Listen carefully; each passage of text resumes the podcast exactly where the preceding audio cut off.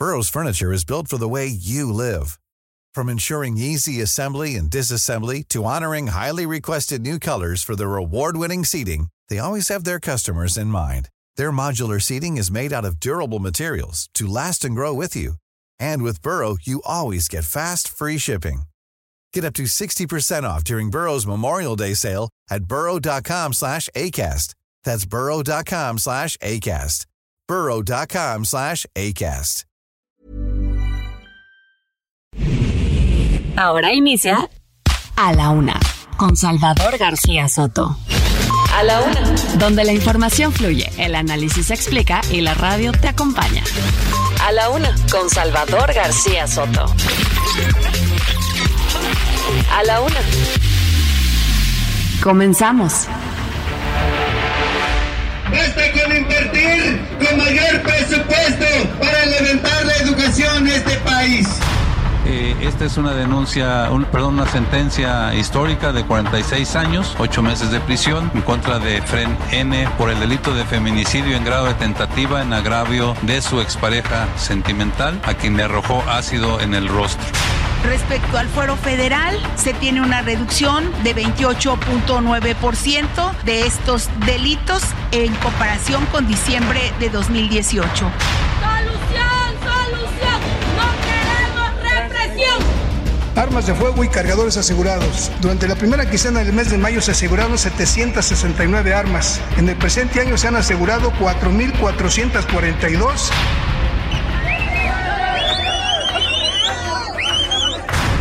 Eh, el caso de los maestros que están protestando ya se les está atendiendo.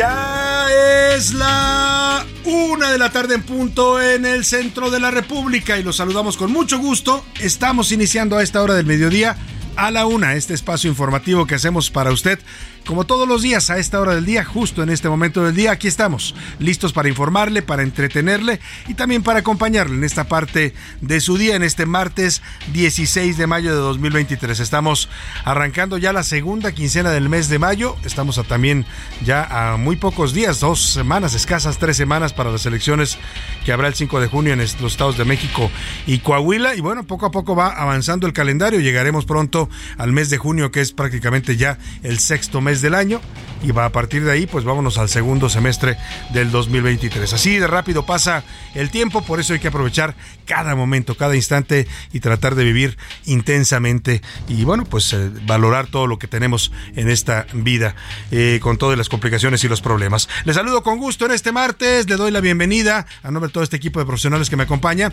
Le voy a tener en las próximas dos horas el panorama informativo más importante, ya sabe, solo lo más importante de lo que ha ocurrido en la ciudad, en la República y en el mundo. Se lo vamos a informar aquí en A la Una, al estilo único de este espacio, donde no solo le damos la noticia, no solo le hablamos como merolicos sobre lo que está ocurriendo, como hacen la mayoría de los espacios, sino también tratamos de explicarle, de darle el contexto y de darle también un punto de vista para que usted, con todos estos elementos, se forme su propia opinión. Un martes nublado en la capital del país, 22 grados centígrados la temperatura en este momento. Hay eh, probabilidades altas de lluvia para en la tarde, así es que cuídese, abríguese, saque su pues su chamarrita por lo menos porque tenemos un clima bastante cambiante en la Ciudad de México. Amanece mucho sol, hace un poco de calor al mediodía, pero luego a eso de la 1 o 2 de la tarde se nubla, para las 3 4 está lloviendo y luego vuelve a salir el sol y bueno, así nos la pasamos con un clima eh, tenemos casi las cuatro estaciones en un solo día.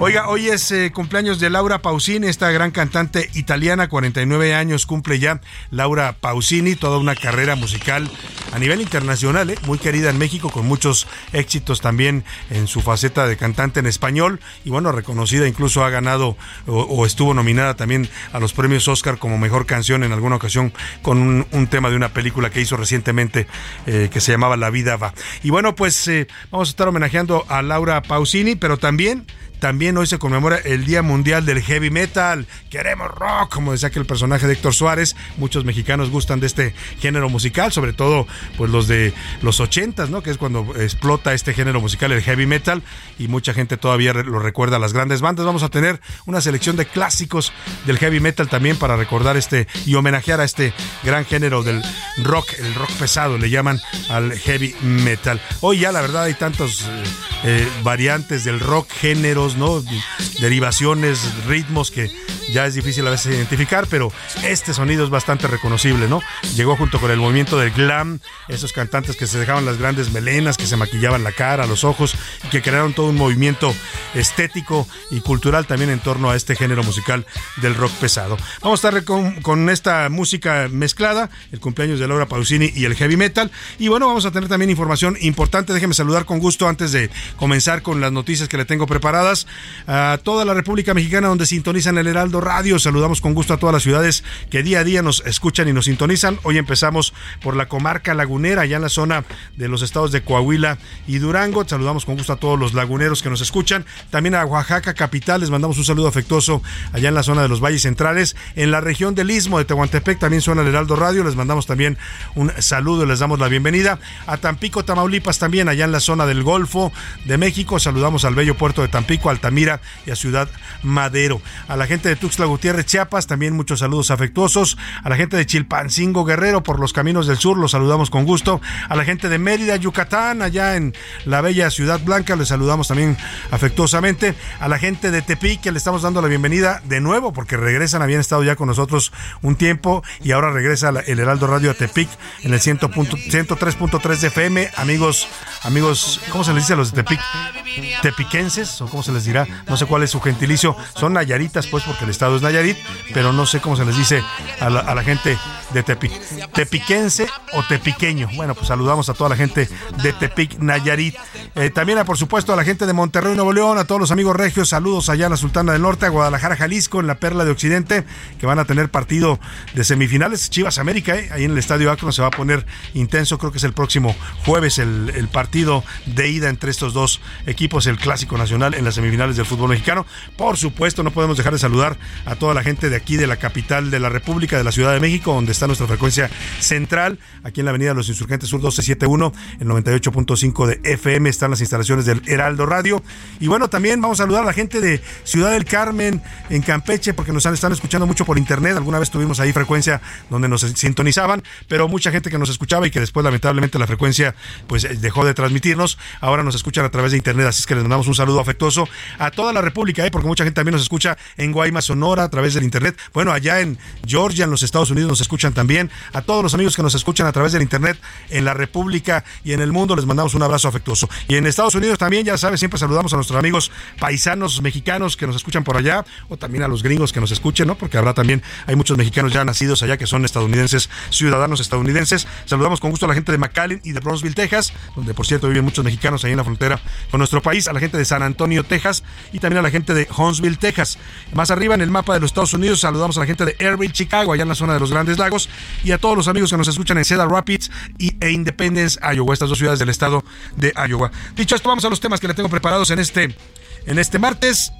Portazo. Maestros intentaron ingresar por la fuerza a Palacio Nacional, pretendían tirar la puerta mariana para meterse a las instalaciones de la sede de la Presidencia de la República. Se confrontaron, hubo jaloneos, golpes con la fuerza de antimotines que mandó el gobierno de la Ciudad de México. Están exigiendo mejoras salariales y mayores prestaciones. Llevan, llevan ya dos días en plantón frente a Palacio Nacional. Son maestros en su mayoría procedentes de la sección 22 de la CENTE en Oaxaca. Voy a tenerle toda la información. Y Riña, la noche de lunes lunes, tres presos murieron después de una riña que tuvo lugar en el penal de Santa Marta, Catitla, en Iztapalapa. Ya hay destituciones. El eh, secretario de Seguridad Ciudadana, Omar García Harfuch, subió un tuit donde lo cuestionaron bastante porque dijo que los que habían muerto pues eran asesinos, violadores y gente que tenía delitos graves.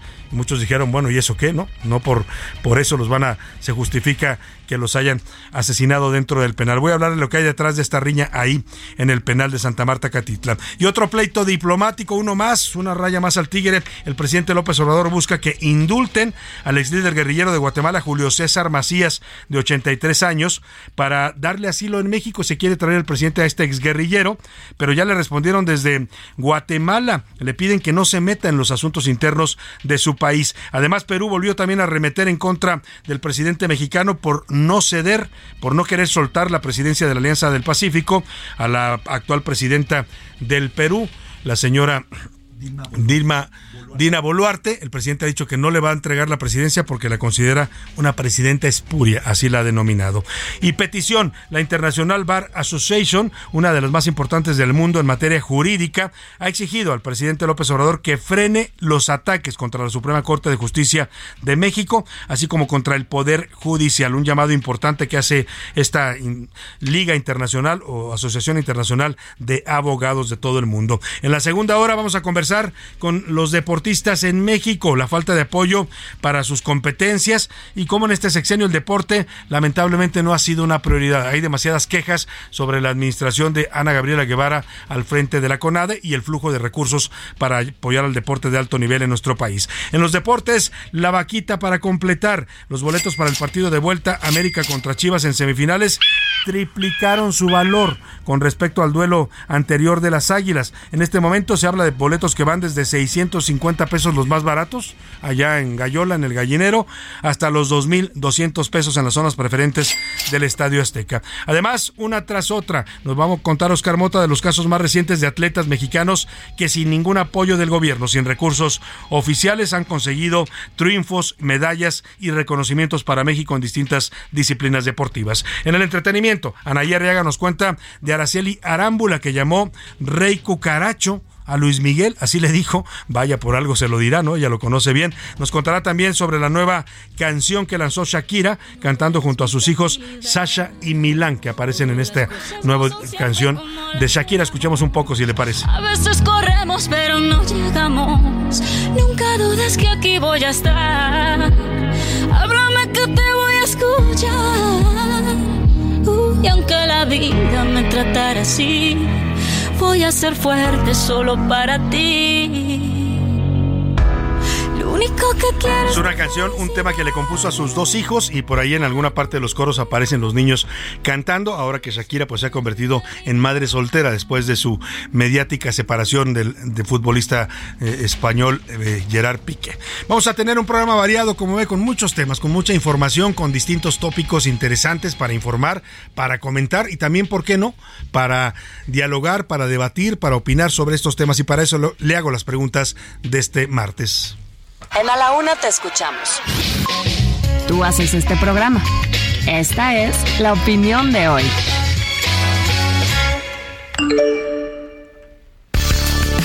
Las preguntas de este día le tengo temas interesantes. El primero de ellos, los profesores de la CENTE, la Coordinadora Nacional de los Trabajadores de la Educación, se enfrentaron esta mañana con policías antimotines después de intentar ingresar por la fuerza Palacio Nacional. Exigen audiencia con el presidente López Obrador. Esto a pesar de que la CENTE, en este gobierno, pues todo el mundo lo dice, ha recibido el reconocimiento y el apoyo del presidente López Obrador. ¿Usted cree que entre AMLO y la CENTE, esta disidencia magisterial, hay? Le doy tres opciones para que me conteste. Acuerdos incumplidos que han molestado a los maestros. No, son aliados, todo es un montaje o de plano la gente se decepcionó de López Obrador y de su gobierno. El segundo tema que le pongo sobre la mesa, el equipo de nado sincronizado de México, que logró cuatro medallas de oro en el Mundial de Egipto sin ningún tipo de apoyo oficial, no les dio recursos la CONADE, tuvieron que ponerse a vender artículos para poder financiar su viaje, por ahí los apoyó la Fundación Telmex de Carlos Slim.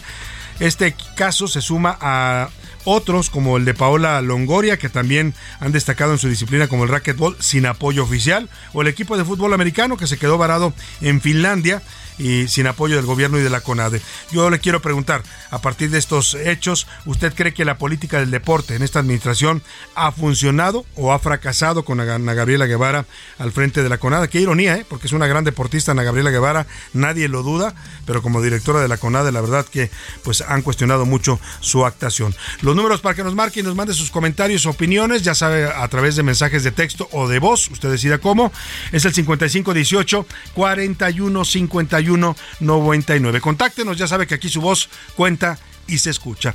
Y ahora sí nos vamos al resumen de noticias, porque esto, esto como el martes y como la segunda quincena del mes de mayo, ya comenzó. Homenaje. El gobierno de la Ciudad de México inauguró la calle Digna Ochoa y Plácido como parte de la reparación del daño dictada en la sentencia de la Corte Interamericana de los Derechos Humanos que ordenó al Estado mexicano disculparse públicamente y reconocer su responsabilidad internacional en el caso. Resguardo. David Córdoba, comandante de la Guardia Nacional, informó que fueron desplegados 690 elementos federales más en las fronteras norte y sur de México. Batalla legal.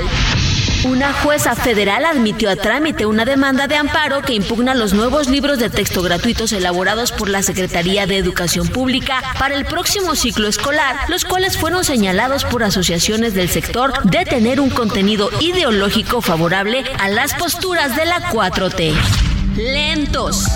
A cinco años de gobierno y menos de año y medio de terminar el sexenio, el proyecto ecológico Lago de Texcoco, prioridad del gobierno federal, registra un avance físico de apenas 5.44% al cierre de marzo.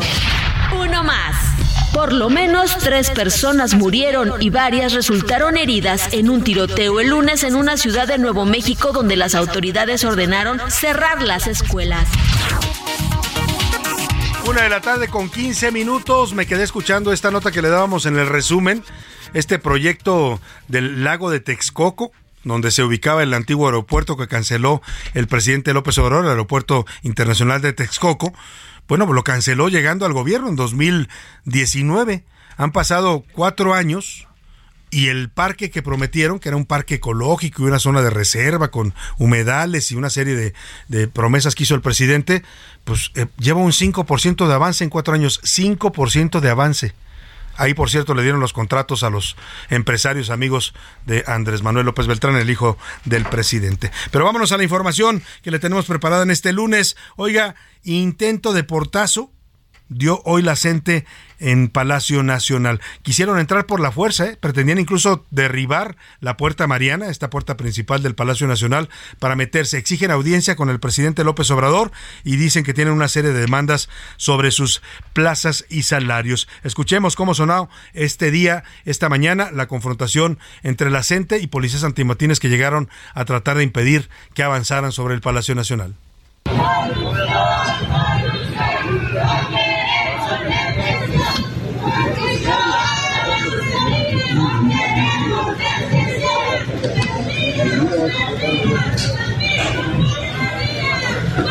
Bueno, la protesta que usted escucha comenzó desde las 6 de la mañana de este martes. Los, eh, los, maestros saben que el presidente a esas horas ya está en activo, ¿no? Que está antes de salir a su conferencia mañanera y comenzaron a protestar desde muy temprano. Intentaron ingresar por la fuerza usando una camioneta que con la que pretendían derrobar, derribar, perdóneme, la puerta principal, esta puerta llamada Mariana de Palacio Nacional.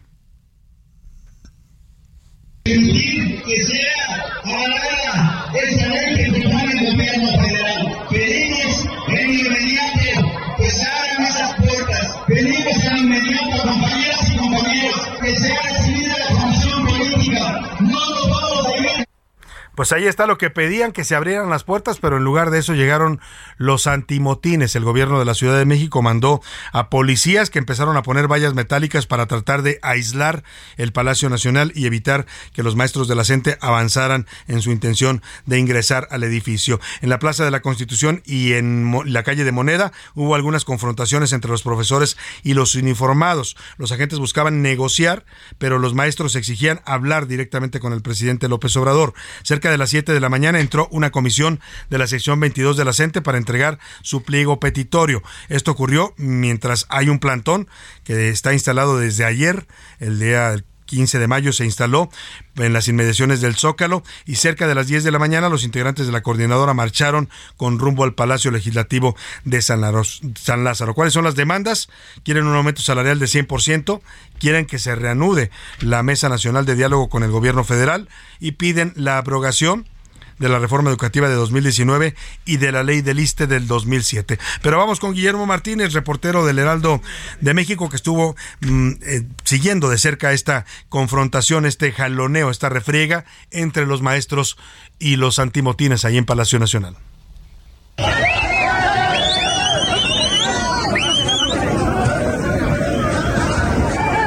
Esta mañana integrantes de la Coordinadora Nacional de Trabajadores de la Educación de la sección 22 intentaron ingresar a Palacio Nacional para interceptar al presidente Andrés Manuel López Obrador. Y es que desde el día de ayer, el día del maestro, pues estuvieron realizando diferentes manifestaciones, primero que nada para solicitar una mesa de diálogo, misma que no les dieron y es por ello que hoy por la mañana, cerca de las 5.30, pues intentaron ingresar a la fuerza a Palacio Nacional.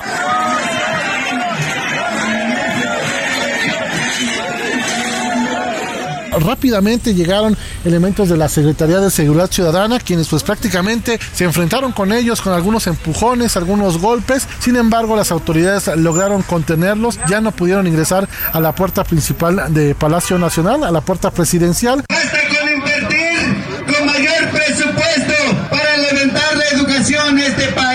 Después de casi dos horas de manifestación, les ofrecieron una mesa de diálogo para exponer pues principalmente su pliego petitorio, el cual consiste en la eliminación de la reforma educativa, mejoras laborales como reinserción, mejores pagos y también para rechazar el aumento salarial que dio a conocer el presidente Andrés Manuel López Obrador bueno, pues ahí están las demandas y los hechos ocurridos hoy esta mañana en Palacio Nacional. Por cierto, debido a estos bloqueos que se mantienen en el centro histórico, se lo digo para si usted va a transitar por este primer cuadro de la ciudad, tome sus precauciones. La Suprema Corte de Justicia de la Nación eh, decidió sesionar por videoconferencia. No van a acudir presencialmente los eh, ministros a la Corte, porque también ellos tienen ahí bloqueos. Afuera está este, pues este grupo de, de morenistas que están impugnando a los ministros. Llegaron también por la mañana, por cierto, eh, ciudadanos que defienden a los ministros, un grupo pequeño, pero se presentaron ahí y rápidamente llamó mucho la atención que rápidamente les mandaron antimotines a aislarlos,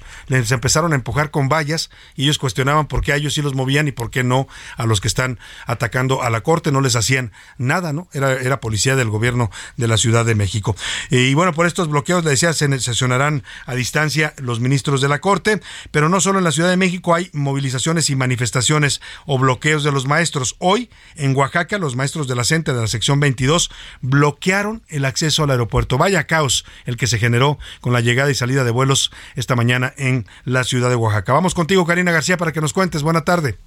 Así es, Salvador. En su segundo día de acciones de protesta, maestros de la sección 22 de la Coordinadora Nacional de Trabajadores de la Educación cerraron el acceso principal al Aeropuerto Internacional de Oaxaca, generando afectaciones a cientos de viajeros. Aunque se contemplaba el cierre en el crucero sobre la carretera federal 175 Oaxaca-Puerto Escondido, los docentes cambiaron de estrategia y se han concentrado en el acceso principal, lo que ha provocado que el paso esté completamente cerrado a los automóviles mientras que en el centro de la capital oaxaqueña, en al menos tres calles aledañas al Palacio de Gobierno, fueron instaladas también una serie de lonas y casas de campaña para exigir así a las autoridades estatales respuestas a sus demandas, entre las que destacan mejoras a la infraestructura educativa, así como mejoras a los salarios. En este sentido, comentarles que el gobernador del estado, Salomón Jara Cruz, aseguró que se le ha dado respuesta puntual a las demandas del magisterio. En tanto, miles de niños continúan sin clases en Oaxaca y se prevé que éstas se reanuden el día de mañana. Es el reporte.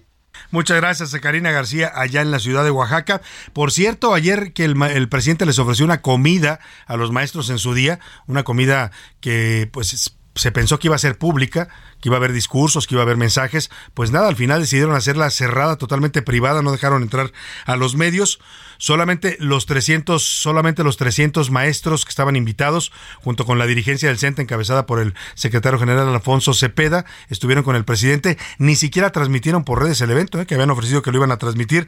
Bueno, pues al parecer los maestros no terminaron muy contentos después de esta comida, al menos eso dijo una profesora, Ana Isabel Robles, que se quejó al salir de que les quitaron los celulares para entrar a la comida. ella es maestra del estado de Zacatecas, tiene 42 años de trayectoria como maestra y se dijo decepcionada porque ni siquiera pudieron acercarse a saludar al presidente. Así lo comentó a los medios. En mi caso yo tengo 42 años de servicio frente al grupo. Era un momento muy especial para que se me reconocieran esos 42 años, no para estar ahí sentada. ¿Cómo se siente, dice? Decepcionada. Muchos compañeros de muchos años de servicio, nomás venimos a pasearnos. En cambio, nuestro estado nos ofrecía otro tipo de homenaje de festejo. Nos quitaron los teléfonos aquí a la entrada. ¿Qué les dijeron? ¿Alguna justificación para quitarles el celular? ¿Los incomunicaron de cierta manera? Sí, nomás nos dijeron, vea, dejen el celular, apaguen su celular, aquí les toca este número, aquí lo dejan. ¿Qué le pareció eso?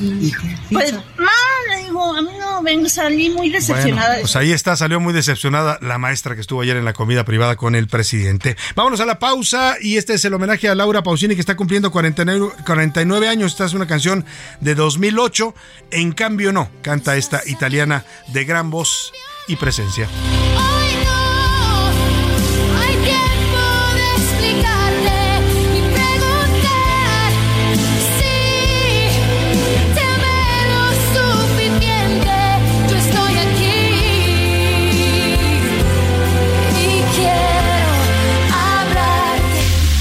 En un momento regresamos. Ya estamos de vuelta en A la Una con Salvador García Soto. Tu compañía diaria al mediodía. La rima de Valdés. ¿O de Valdés la rima? Le va a salir muy barato a ese trinche senador, gabacho el idiota vato, que comida para gato le metamos por el meato para que cierre el hocico, no se meta con México ese Kennedy de cuarta, por decir aquella sarta de idioteces, yo me pico. Cada vez que alguien se mete con nuestros conacionales, nos sale lo emocionales y hasta se nos prende el cohete, y valiéndonos sorbete, podemos ser vengativos. Mejor no seamos altivos. Ese güey sabe lo que hace. Que el coraje nos rebase, él quiere. Definitivo. Tomémoslo de quien viene. Un político bien rancio lo va a hacer hasta el cansancio. Y para que el güey se apene, Pónganle apellido N y funémoslo para siempre. Jamás será presidente por el gran voto latino. Que le corten el camino con la fuerza de mi gente.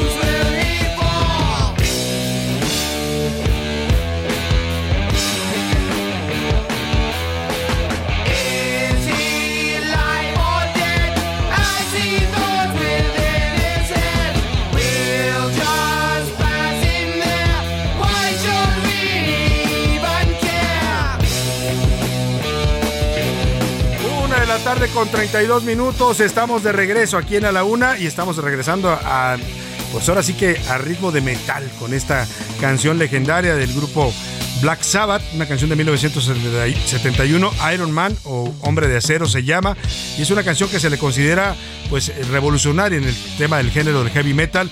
Es una eh, canción clásica de este grupo británico, una de las bandas promotoras de este género en sus inicios. Se incluyó en su álbum Paranoid en 1970. Dura seis minutos la canción y este ritmo lento revolucionó en su momento al género del rock pesado. Escuchemos un poco más del Hombre de Acero de Black Sabbath en este Día Mundial del Heavy Metal y seguimos con más para usted en A la Una.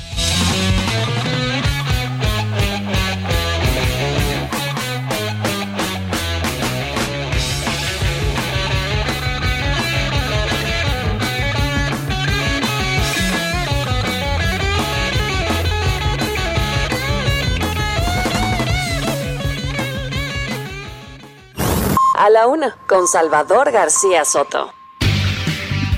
Pura de la tarde con 33. Oiga, ayer por la tarde se reportó una riña, fuerte riña, en el penal de Santa Marta Catitla, aquí en la Ciudad de México. La Fiscalía de Justicia ya comenzó una carpeta de investigación por el homicidio doloso ocurrido en este centro penitenciario. El pleito dejó tres muertos. El secretario de Seguridad capitalino Omar García Garfuch informó del evento en su cuenta de Twitter. Dijo esta tarde se presentó una riña en el módulo del Cebarezo, Santa Marta 3 eh, PPL, así lo pone, tres PPLs, tres personas privadas de la libertad perdieron la vida, quienes estaban recluidos por los delitos de homicidio calificado, robo y secuestro. El director del penal y subdirector de seguridad fueron destituidos. Llamó mucho la atención y algunos empezaron a cuestionar y a criticar en Twitter al secretario de seguridad Omar García Harfuch por haber mencionado los delitos por los que estaban recluidos. O sea, al final, pues los mataron, punto. Y eso es una responsabilidad de la autoridad que tiene bajo su custodia estos presos, los tiene ahí no para que los maten, los tiene para supuestamente rehabilitarlos, ¿no? O por lo menos para mantenerlos privados de libertad y que purguen sus condenas. Según las primeras indagatorias, la riña sucedió en la estancia A-101. Al lugar acudió personal de la Coordinación de Investigación Forense para recabar los indicios. Iván Márquez nos cuenta de esta riña sangrienta en el penal de Santa Marta Catitla.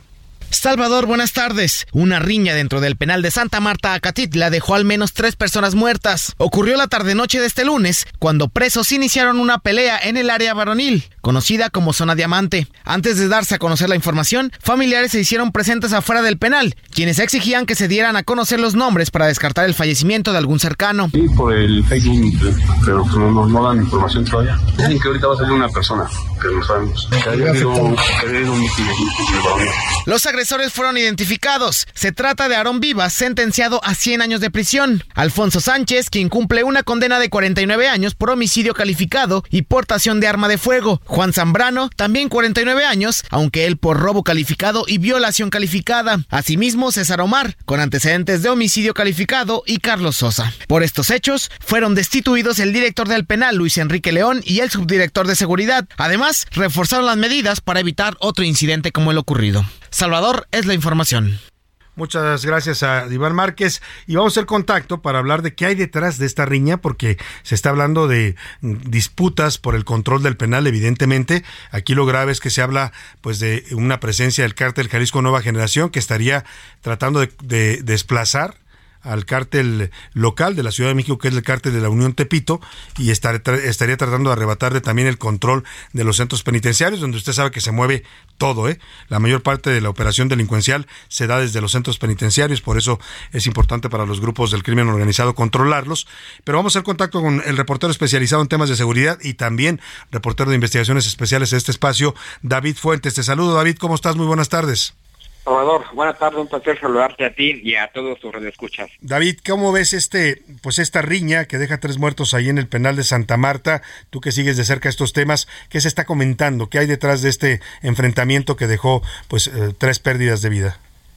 Eh, pues es, eh, como bien lo adelantaste, Salvador, aparentemente una eh, disputa por controlar todos los negocios ilícitos que se registran en todo el sistema penitenciario capitalino, a pesar que la propia Secretaría de Seguridad Ciudadana tiene el control total de las diferentes cárceles aquí en la Ciudad de México. Hay grupos todavía que se resisten a someterse al control de la policía capitalina, y en específico una célula de integrantes del cártel Jalisco Nueva Generación, que durante los últimos meses, eh, tú recordarás, han sido detenidos y han sido eh, anunciados, anunciados por la propia policía capitalina como grandes eh, capturas.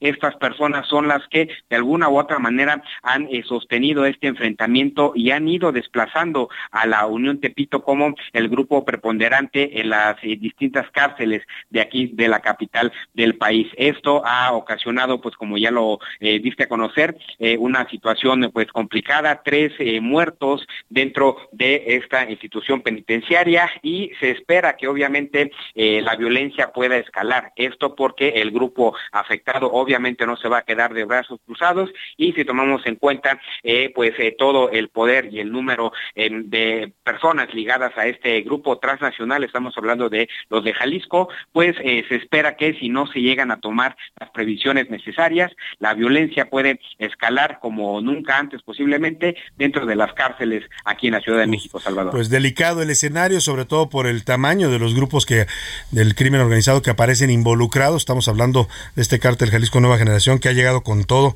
a la Ciudad de México y que está intentando desplazar pues a otras organizaciones criminales locales como la Unión Tepito. Vamos a estar atentos a este tema, David. Aprovecho que te tengo en la línea para comentarte. Ayer nos presentaste este reportaje sobre la búsqueda del cuerpo de Leslie Martínez, que su familia está buscando pues dolorosamente en varios estados de la República. ¿Qué has sabido? Porque entiendo que ayer decías que la búsqueda se está ampliando incluso hasta Guerrero. Sí, en la búsqueda se eh, llegó hasta varios eh, municipios que hacen frontera eh, de, Guerrero, que hacen frontera con el Estado de México y con el propio Morelos, exactamente toda la zona colindante con, con Tasco, en las rutas que llevan hacia las grutas de Cacahuamilpa, donde hay muchos municipios y donde hay mucha carretera que no hay vigilancia y obviamente pues el trabajo de las familias es verdaderamente complicado porque el terreno es eh, muy pesado, es muy complicado, es mucho terreno baldío, mucha tierra y hasta allá eh, siguen los, los familiares, principalmente los padres y los hermanos y los primos de Leslie, tratando de ubicar eh, algún punto en específico donde se pueda encontrar lamentablemente lo que ellos creen ya es el cadáver de esta joven Con todos los riesgos que conlleva en estos momentos moverte por esas zonas, que son zonas también de influencia de grupos del narcotráfico, delicadísimo, David, los ciudadanos en México ahora tienen que, pues ellos mismos buscar, investigar una desaparición, buscar un cuerpo, porque las autoridades no hacen su trabajo. Estaremos pendientes de las noticias sobre este caso de Leslie Martínez, esta joven de 30 años asesinada aquí en la Ciudad de México por su expareja. Te agradezco la información y el reporte, David. Buenas tardes. Buenas tardes, hasta luego. Bueno, pues vamos a otro tema rápidamente. Oiga, la Asociación Internacional de Abogados, International Bar Association, es una de las más importantes del mundo en materia jurídica. Eh, hoy le hizo un llamado, una exigencia al presidente de México, López Obrador, para que frene los ataques contra la Suprema Corte de Justicia de la Nación, así como contra el Poder Judicial. En un comunicado y a petición de la Barra Mexicana de Abogados, la Asociación Internacional resalta que esta actitud de atacar al Poder Judicial denigra el actuar de uno de los jueces, de cada uno de los jueces. Textual, le dicen al presidente de México en su carta, las acusaciones del presidente no solo afectan directamente el respeto por el Poder Judicial, sino que también intimidan a los jueces y les impiden desempeñar sus funciones de forma independiente. Crean un clima de miedo que tiene un efecto paralizador sobre la capacidad de los jueces de limitar los abusos de poder del Ejecutivo. Si existieran acusaciones fundadas de conducta inapropiada y corrupción, deben seguirse las rutas legales e institucionales de responsabilidad, en lugar de formular acusaciones directas no fundamentadas en la esfera pública. Fuerte el texto que le mandan la Asociación Internacional de Abogados al presidente López Obrador. Oiga, y vamos a otro tema de la mayor importancia, también lo que está ocurriendo en Sinaloa con estos bloqueos de campesinos, agricultores, productores de Sinaloa, que llevan ya, pues desde el 8 de mayo, han, han cumplido una semana bloqueando y tomando instalaciones de petróleos mexicanos en Culiacán Topolobampo y Ahome, eh, para exigir que el gobierno federal, la Secretaría de Agricultura y el presidente López Obrador les cumplan la promesa de instaurar precios de garantía para el maíz y el trigo. Ellos piden un precio promedio de 8 mil pesos, porque ese fue el ofrecimiento que les hizo el presidente López Obrador al llegar a la presidencia. Dicen que no ha cumplido y hoy están ellos registrando fuertes pérdidas porque el kilo de maíz se mueve entre los 4 y los 5 mil pesos. Incluso se quejan de que les pagan un precio como si ellos produjeran maíz amarillo cuando lo que producen es maíz blanco. Esta mañana el gobernador de Sinaloa, el morenista Rubén Rocha, habló del tema. Dice que tiene un acuerdo para tener una bolsa de maíz que se ha producido en Sinaloa. Escuchemos.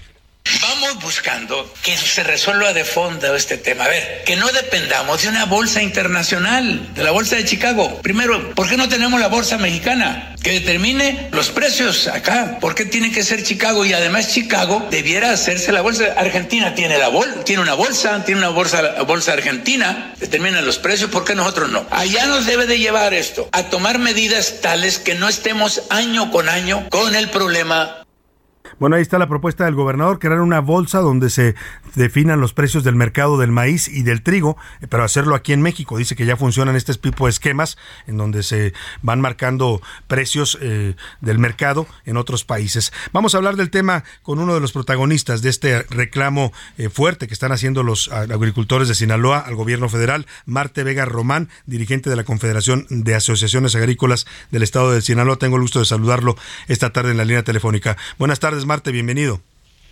Muy buenas tardes, gusto saludarlos. Oiga, pues eh, está intensa la, la, posición de los agricultores, eh, han, mantenido estas tomas, eh, el presidente ha pedido que por favor negocien, que hablen con ellos, pero ustedes dicen que quieren una respuesta concreta por parte del gobierno federal. Efectivamente, hubo una serie de manifestaciones ante la impotencia como productores agrícolas de ser escuchados y tener un tipo de solución al gravísimo problema que tenemos.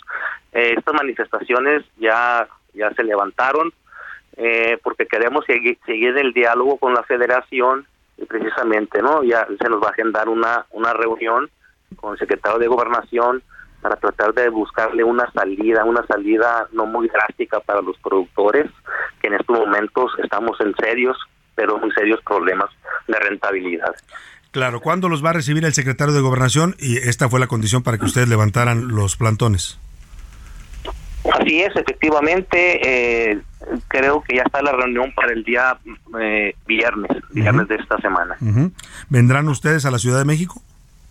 Así es, iremos a platicar con él y pues de una manera armoniosa, ¿no? De ver cómo salimos de este gran problema, donde hagamos un esfuerzo tanto industriales que ocupan nuestro producto, los industriales de del producto harina, maíz, y, y los productores, por supuesto, y el gobierno federal, ¿verdad? Que también debe estar interesados en asegurar eh, el maíz para las tortillas. Ahora, la posición con la que viene en Marte es esta, ustedes han manejado la idea de un precio promedio, tanto para el trigo como para el maíz, no, no menor de 8 mil pesos. ¿Esa es la base para negociar?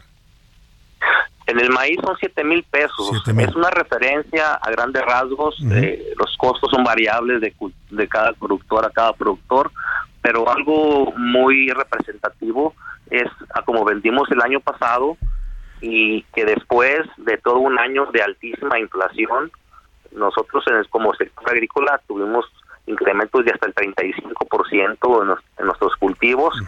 Entonces es, es, es imposible prácticamente querer vender por abajo del precio del que vendimos el año pasado. En lugar de incrementar mínimamente la inflación, se nos quiere reducir drásticamente. Entonces estaríamos prácticamente en la quiebra. Claro, denunciaban también ustedes en estas movilizaciones, Marte, que les estaban queriendo pagar un precio de maíz amarillo cuando ustedes en realidad producen maíz blanco. Efectivamente, lo que estamos nosotros reclamando es justicia, algo que nunca se nos ha hecho, ya que producimos un maíz blanco de primerísima calidad para consumo humano y a como se nos ha estado pagando esa la referencia del maíz que se importa eh, de Estados Unidos, un maíz amarillo para uso pecuario.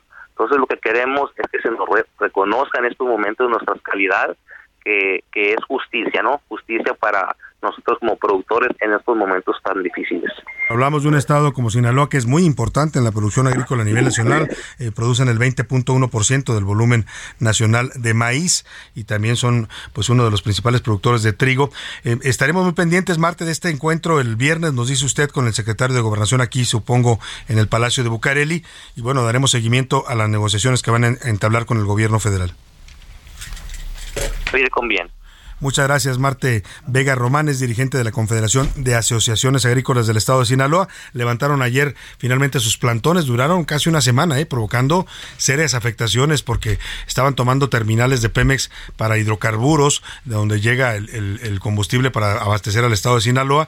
Y bueno, pues el gobierno federal termina cediendo y ofreciéndoles una mesa de negociación, que ya nos adelantaba Marte Vega, se instala el próximo viernes en la Secretaría de Gobernación. Van a dialogar con Adán Augusto López, el titular de gobernación y bueno, pues a tratar de negociar estos precios de garantía que ellos exigen para el maíz y para el trigo, eh, pues para poder, dicen ellos, sortear esta dura crisis que les ha golpeado con el aumento de los precios de producción pues no les está resultando vender la tonelada a cuatro o cinco mil pesos, no, no sacan el costo, pues ni siquiera de producción es lo que se quejan los agricultores y productores agrícolas de Sinaloa.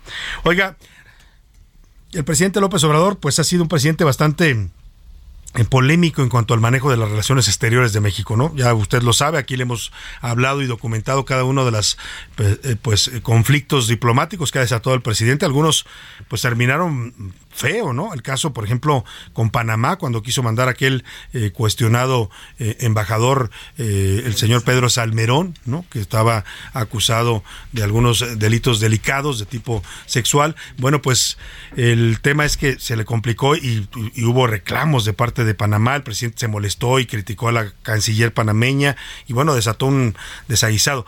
Lo mismo hemos visto pues el caso de Perú, ¿no? Esta, esta confrontación abierta del presidente con el gobierno de Dina Boluarte, desconociendo su presidencia, apoyando al depuesto presidente Pedro Castillo, que fue removido por un procedimiento constitucional en Perú, totalmente legal, ¿no? Lo acusaron de intentar dar un golpe de Estado.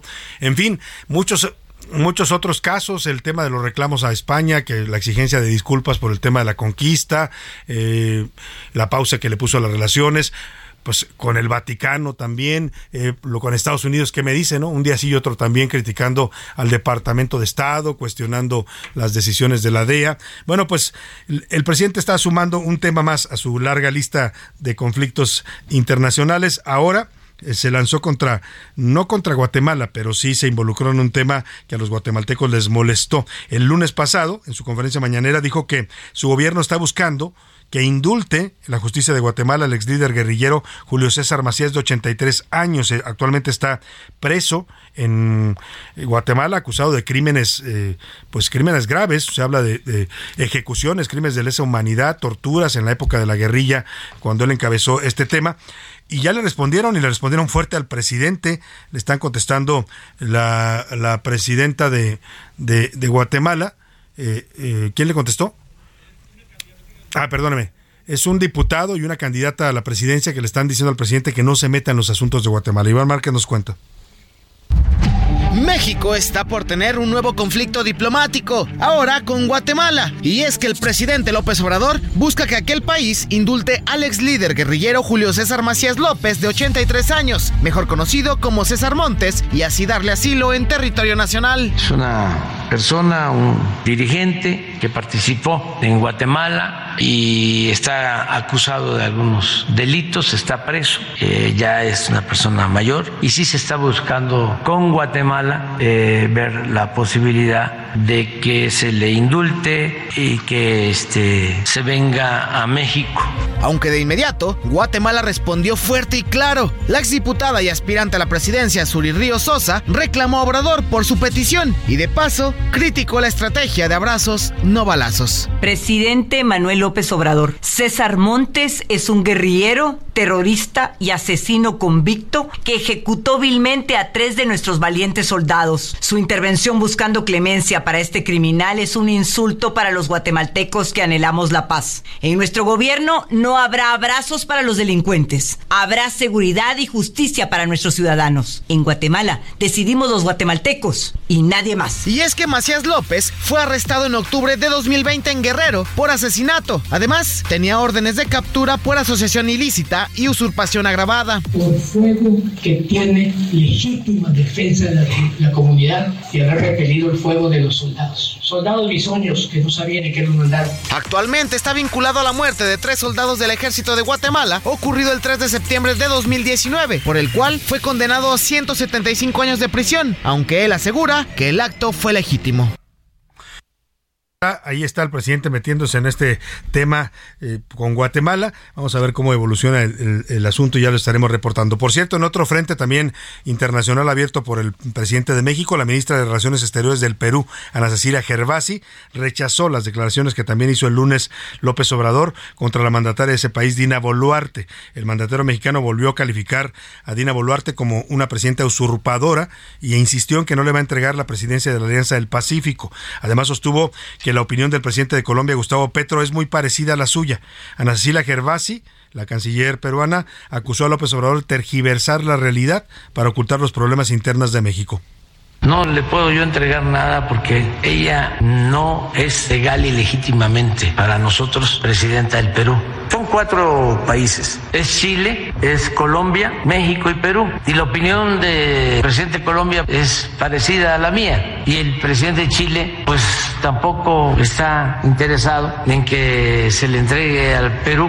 Esta señora, con todo respeto, usurpadora, expulsó a nuestro embajador. El Ministerio de Relaciones Exteriores del Perú expresa su más categórico rechazo a las recientes y reiteradas declaraciones injerencistas, irresponsables e ideologizadas de los señores Petro de Colombia y López de México.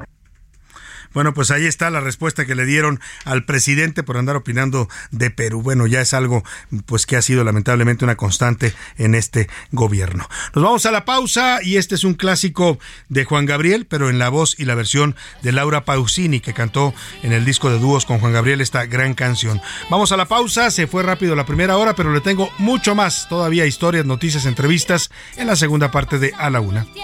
tú lo has. Así quiero estar por siempre.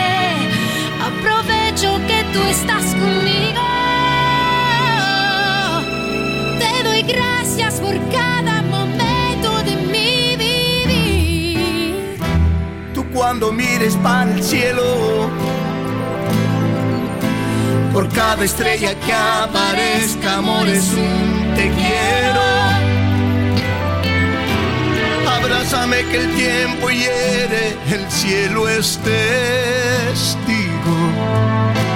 Que el tiempo es cruel y a nadie quiere, por eso te digo. En un momento regresamos. Ya inicia la segunda hora de A la Una con Salvador García Soto. A la Una. Donde la información fluye, el análisis se explica y la radio te acompaña. A la Una con Salvador García Soto. A la Una. Comenzamos. Laura Pausini está involucrada en numerosas acciones sociales de la mano de la UNICEF, pero ella dice que no le gusta hacerse publicidad con estas.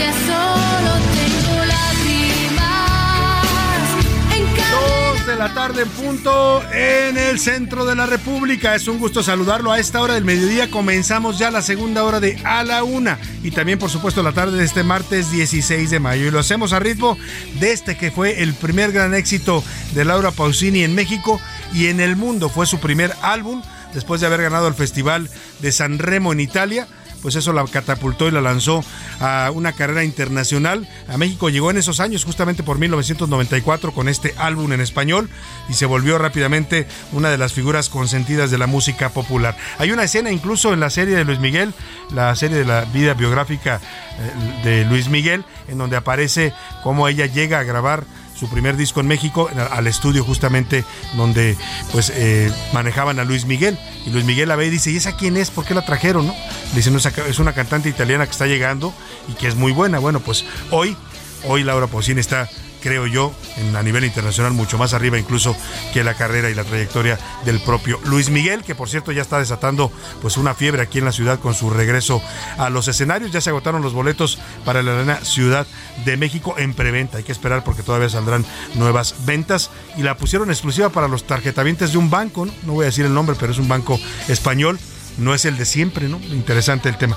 Ah, bueno, vamos a tener mucho más en esta segunda hora de a la una. Información, análisis, noticias, entrevistas, historias, todo lo que ya sabe le tenemos preparado para seguir en contacto con usted en este momento de su día. Quiero agradecerle de verdad, si me escucha desde la una de la tarde que arrancamos el espacio, gracias por su preferencia. Y si recién nos está sintonizando, donde quiera que nos escuche, en el tráfico, ahí manejando en su ciudad, en casita preparando los sagrados alimentos, también en la oficina, en cualquier lugar donde esté sintonizando el Radio, en las redes sociales, en internet. También saludamos a toda la gente que nos escucha y nos ve también a través de la cámara que tenemos instalada aquí en la cabina del Heraldo.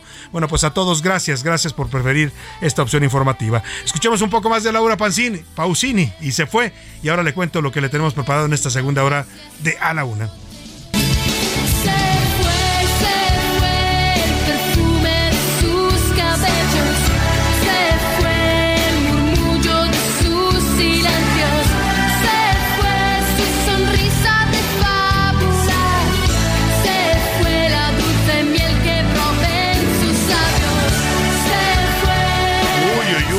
1994, me acordé, en ese año llegué yo aquí a la Ciudad de México a, pues a trabajar procedente de Guadalajara 1994. ¿Cuánto tiempo ha pasado ya y cuánto camino recorrido y andado? Oigan, en esta segunda parte le voy a contar la historia de Roxana Ruiz. Es una mujer del Estado de México que fue condenada a seis años de prisión por haber matado a su agresor sexual. Ella alega, por supuesto, la legítima defensa. La jueza Mónica Palomino del Poder Judicial del Estado de México determinó que la mujer de 23 años es culpable, escuche usted, la juez dice que es culpable por uso excesivo de la legítima defensa. Bueno, la violación no la ve grave la señora jueza. Vamos a hablar de este caso que está desatando polémica. Conversaremos también sobre los deportistas de México que sin apoyo oficial, sin apoyo de la CONADE, sin recursos, están logrando medallas y campeonatos a nivel internacional. Es de verdad una bofetada la que dan estos deportistas al gobierno que no los apoya con los recursos que se supone están presupuestados para ese fin. Muchas historias más le tenemos todavía en esta segunda parte, muchos temas interesantes, pero como siempre, en este momento del programa, la prioridad es escuchar su voz, escucharlo a usted, lo que usted tiene que decirnos sobre los distintos temas de la agenda pública y para eso ya están conmigo en la mesa y les doy la bienvenida a Laura Mendiola. ¿Cómo estás, Laura?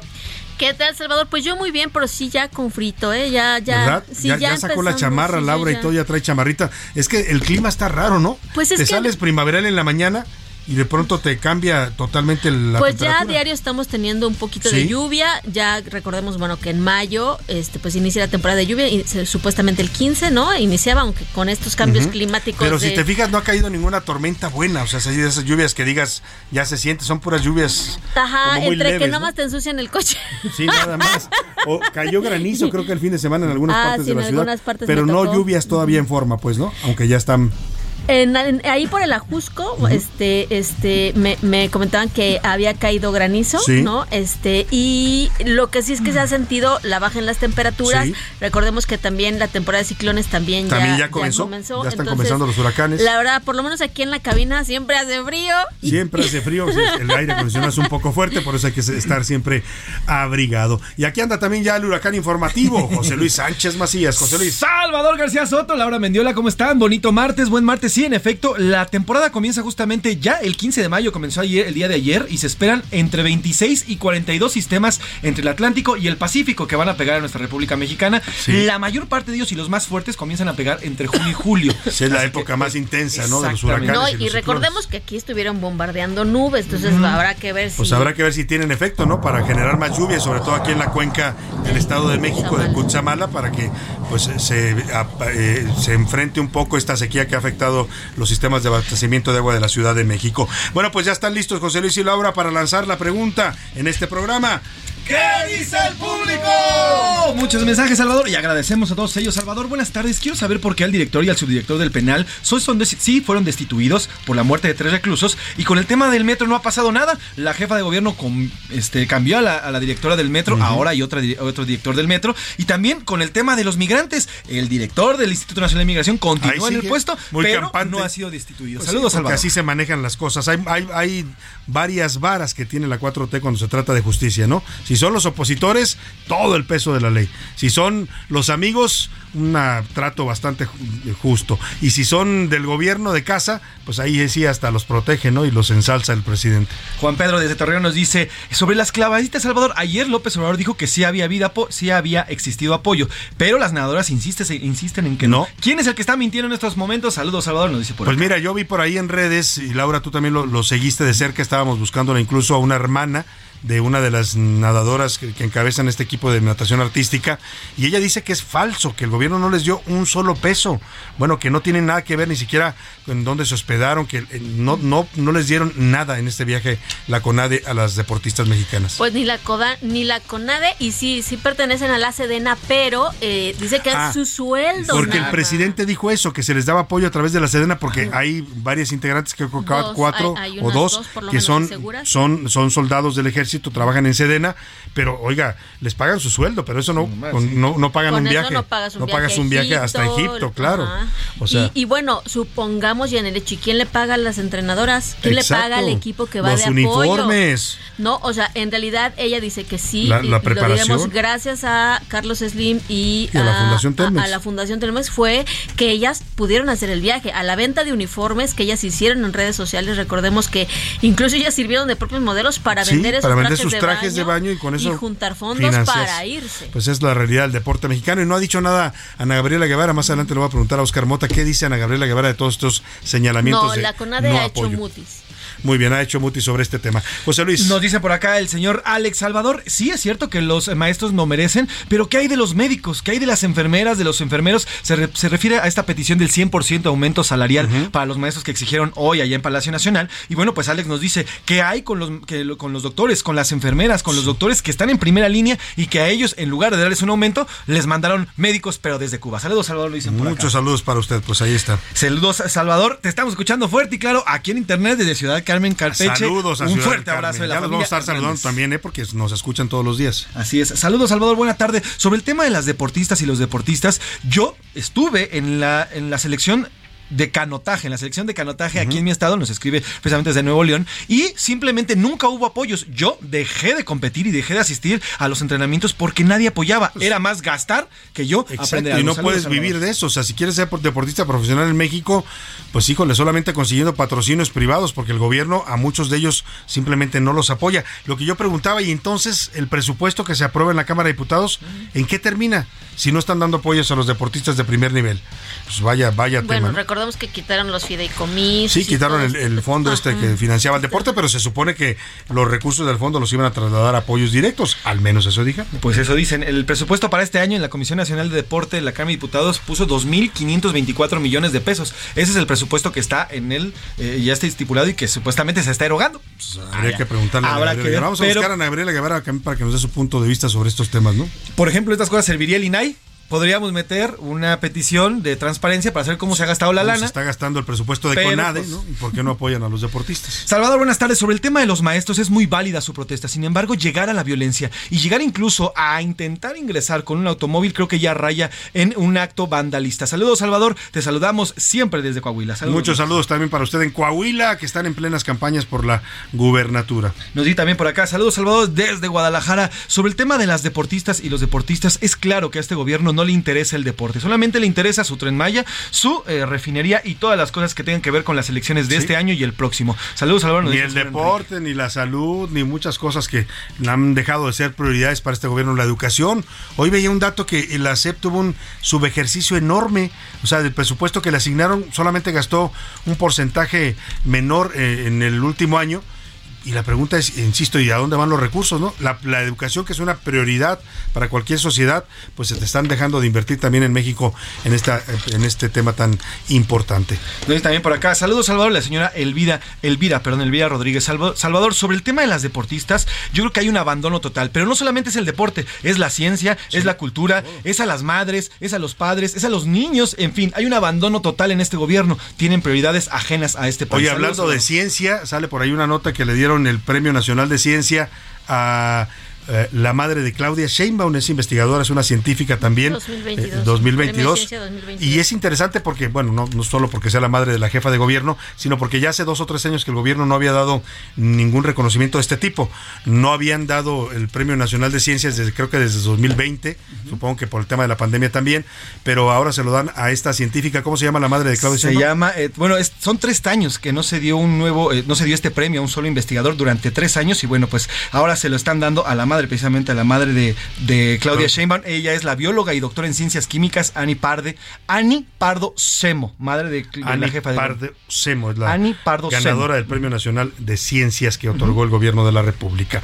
¿Más mensajes? Tenemos más mensajes, ahora Nos dice aquí el señor Francisco González Rodríguez. Saludos, Salvador. Te saludo desde Iztapalapa, aquí en la Ciudad de México. Sobre el tema del agua y el tema de las lluvias, acá en Iztapalapa llevamos por lo menos dos semanas que el agua viene y va. Hay días en que no la tenemos y hay días en que de plano ni siquiera una sola gota aparece. ¿Qué podemos hacer para pedir pipas si las están vendiendo aquí incluso en Iztapalapa y cada que hacemos Carísimas, ¿no? Cada pipa les cuesta mil doscientos, cuatro mil pesos, qué barbaridad. Pues bueno, mire, ahí vienen elecciones, ¿eh? En Iztapalapa también, que es uno de los reservorios de votos, dicen, de los más importantes para el, partido que gobierna actualmente la ciudad. Bueno, la alcaldesa ya, se, ya, ya está por sus intenciones. Lara Brugada, que quiere ser jefa, de, gobierno, ¿no? Pues a ver si primero que resuelva el tema del agua, no lo pudo resolver en, en cuatro años ya que lleva en el cargo, pero bueno. En Twitter, ¿qué dice la comunidad en arroba ese García Soto, Laura?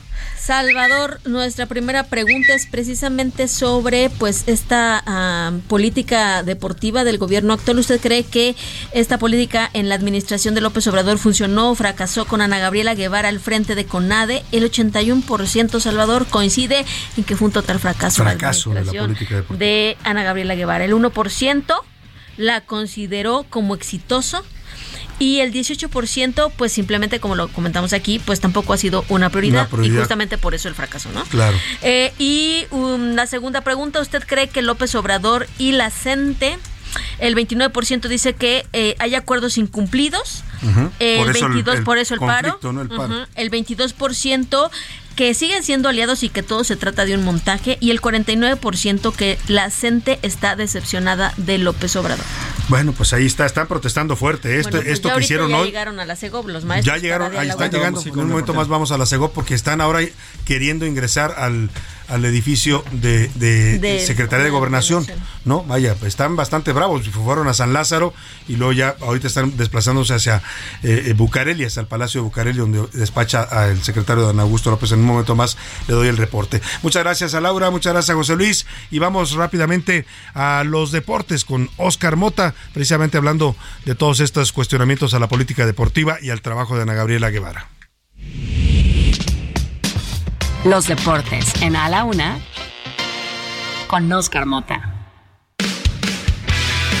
Señor Mota, buenas tardes. Mi querido Salvador García Soto, amigas y amigos, soy un gran día para ganar. Eh, genuinamente, siempre debo de aclararlo, los eh, cuatro años y fracción, toda la música que se ha puesto en este eh, grandioso programa, me ha encantado. Pero el día de hoy, querido Salvador, o sea, hoy Voy a, voy a besarle las patas al productor. Es que además Oscar Las uñas que no se ha cortado. Es, un metalero de corazón. Por favor. ¿no? Usted no, usted lo ve ahora más seriecito, más vestidito con saco y su trajecito.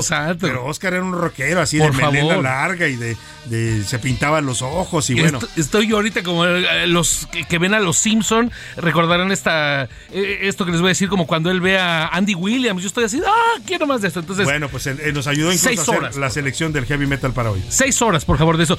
Eh, respecto ya al tema de lo que estamos platicando, a ver, hay un tema pues interesante, ¿no? Con respecto obviamente a la natación artística, donde por cierto, eh, cuando terminó el programa el día de ayer, querido Salvador, se conquistaron dos, precias más. Entonces, o sea, cuatro se trajeron en total. Exactamente. De. Eh, eh, de oro, son tres de oro y una de bronce. Además, eh, las eh, clavadistas, eh, las atletas van a regresar mañana, en la mañana, entre 7 y 8 de la mañana en la Ciudad de México. Por supuesto, nosotros ya estamos entablando contacto con ellas y vamos a platicar Claro. eh, con ellas para que nos cuenten toda esta situación. Entonces, pues bueno, es un tema que desafortunadamente y lo digo para mu- muchos eh, atletas, pues no pasa, no pasa de moda. Vamos a escuchar la siguiente nota y lo platicamos. Adelante.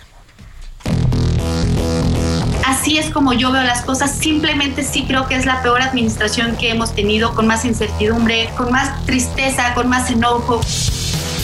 En las oficinas, nombres van y nombres vienen, pero el deporte mexicano de alto rendimiento no ha podido completar un verdadero ciclo olímpico con apoyos para la mayoría de sus atletas. Y a un año de París 2024, nuevamente, son los deportistas y sus familiares los que salen adelante, pese a conflictos administrativos y disputas políticas.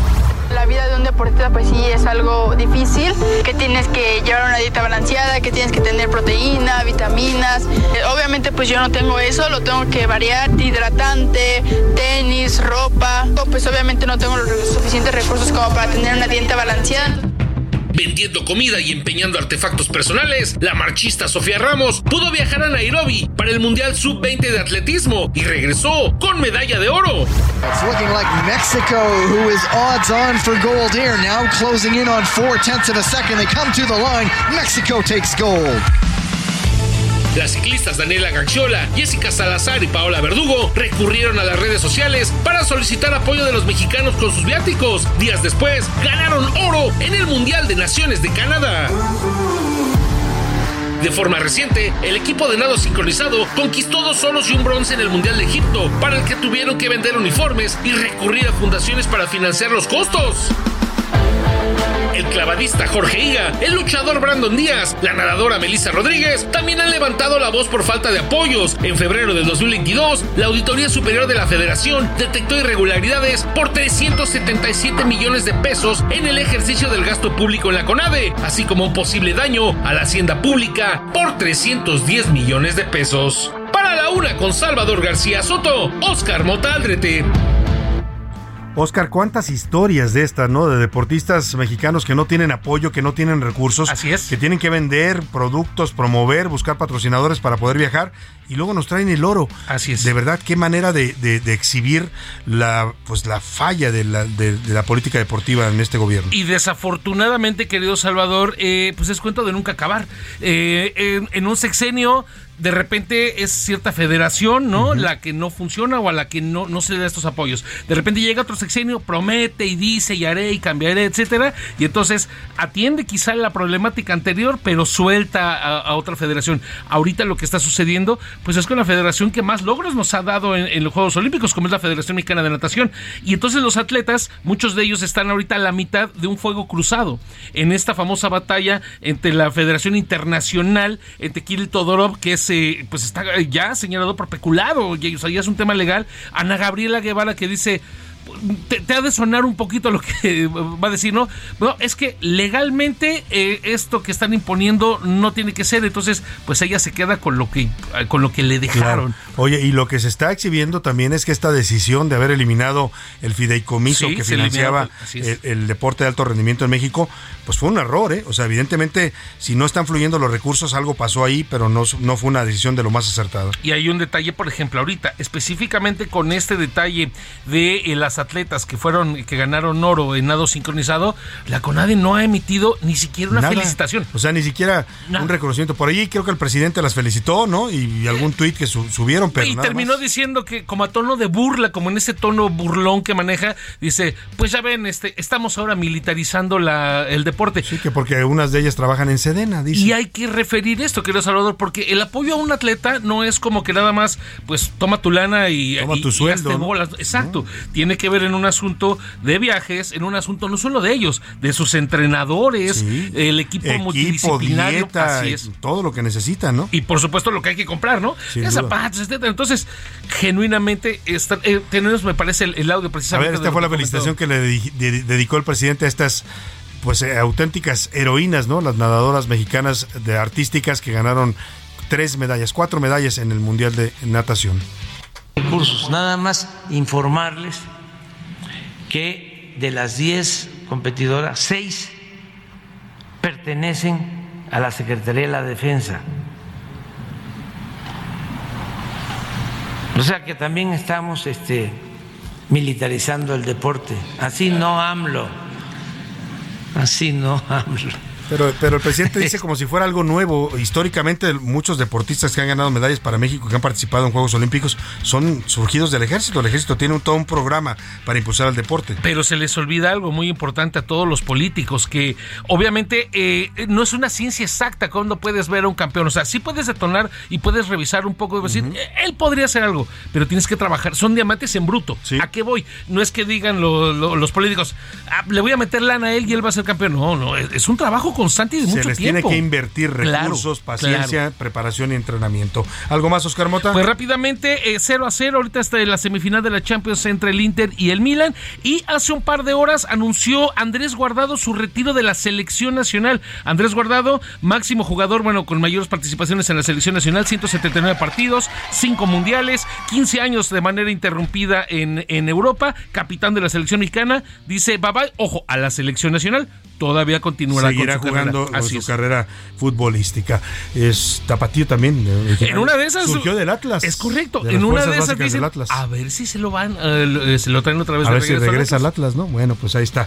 Muchas gracias. Saludos a todos los del Atlas allá en Guadalajara, que bueno, pues la verdad es que dieron un buen partido el, el- el domingo, pero no. Y a no- los de no Chivas que van a tener que invertirle para el clásico, porque por ejemplo, para este, eh, rápidamente, para el partido de vuelta, como me platicabas, de 650 hasta 2.200 pesos, digamos como que a cash ya no queremos hablar de temas de reventa porque seguro se van a duda, disparar. sí. Y van a estar codiciadísimos los boletos. Todavía no salen a la venta, ¿verdad? Sí, Ya. para el de Chivas se están vendiendo a los famosos Chiva abonados, eso ya empezó la venta el día de hoy y es altamente probable que, que no salgan a Ya la no venta al encuentres público. mucho. Bueno, pues ahí está. Gracias, Oscar Hoy Mota. un gran día para Vámonos ganar. a la pausa con Heavy Metal. Esto se llama Master of Puppets de Metallica 1986.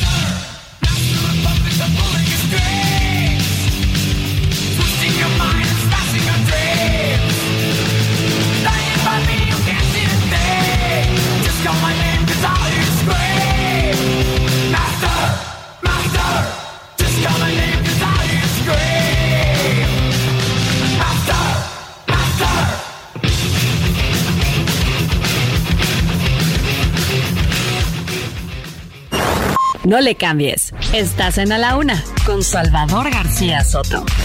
Información útil y análisis puntual. En un momento regresamos. No le cambies. Estás en A la Una con Salvador García Soto. Información útil y análisis puntual. En un momento regresamos. Toma un minuto y piensa en tu momento favorito. El nacimiento de tu primer hijo o su primer cumpleaños. Ahora piensa en las empresas y en los empleos que hay detrás. El de Ana que trabaja en la empresa donde hacen los biberones. El de Carlos que hace los pasteles. Empresarios y colaboradores trabajamos para que a todos nos vaya mejor. CIRT, Radio y Televisión Mexicanas. Voz de las empresas. Consejo de la Comunicación. Ya estamos de vuelta en A la Una con Salvador García Soto. Tu compañía diaria al mediodía. La cantante italiana Laura Pausini tiene una extraña manía y es que considera que el 9 es un número de la mala suerte. Por eso es que siempre trata de no agendar nada importante los días 9.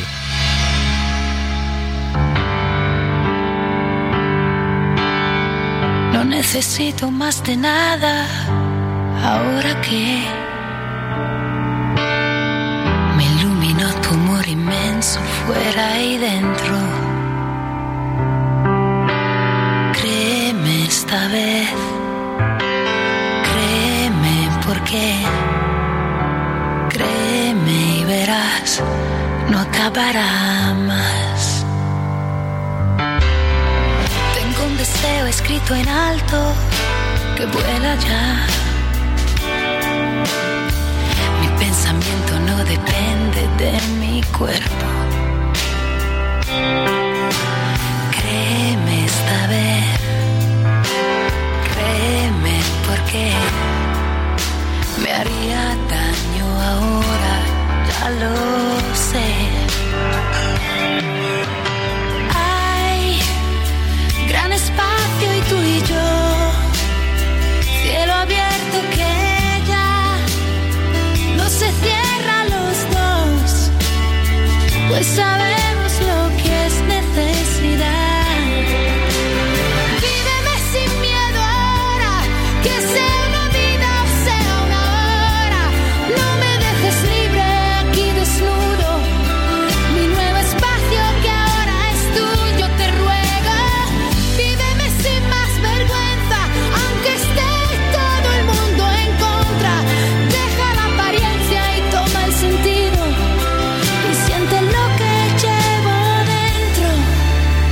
La tarde con 32 minutos. Regresamos de la pausa con Laura Pausini en su cumpleaños número 49.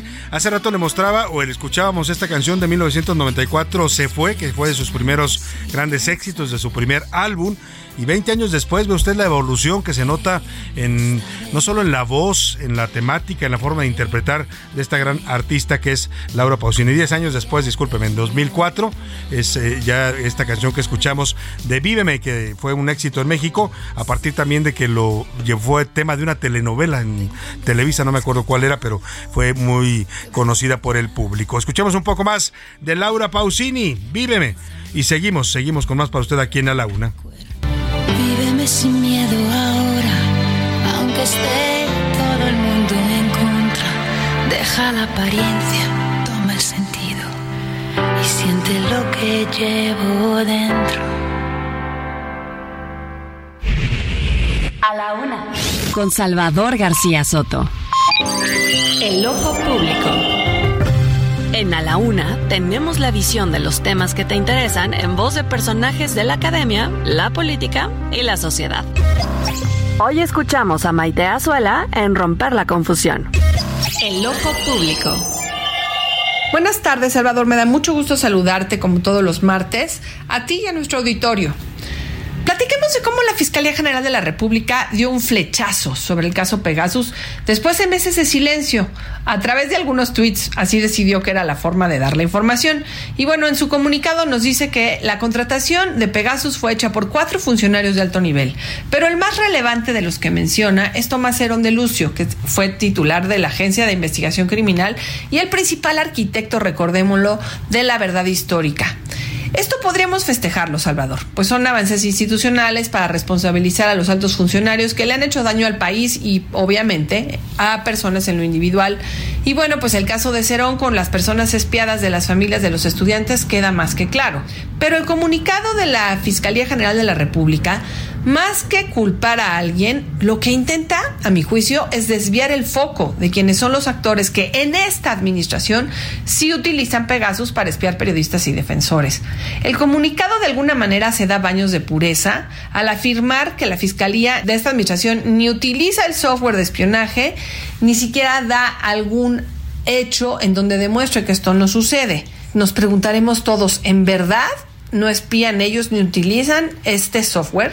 Ahí está documentado por el New York Times el hecho de que la Sedena es la principal operadora de Pegasus en la administración de Andrés Manuel López Obrador.